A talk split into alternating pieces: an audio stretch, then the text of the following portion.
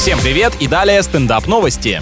В Северной Ирландии хозяин цирка пожаловался на то, что из-за безработицы в период пандемии от него сбежали все клоуны. Но их же можно легко найти по следам от огромных ботинок, глупышка. Директор утверждает, что локдаун длился слишком долго, и артисты уехали в другие страны, где ограничения сняли раньше. Он в отчаянии и призывает всех желающих попробовать себя в новом амплуа. С наступлением холодов это прекрасная возможность для уличных аниматоров потрудиться в помещении.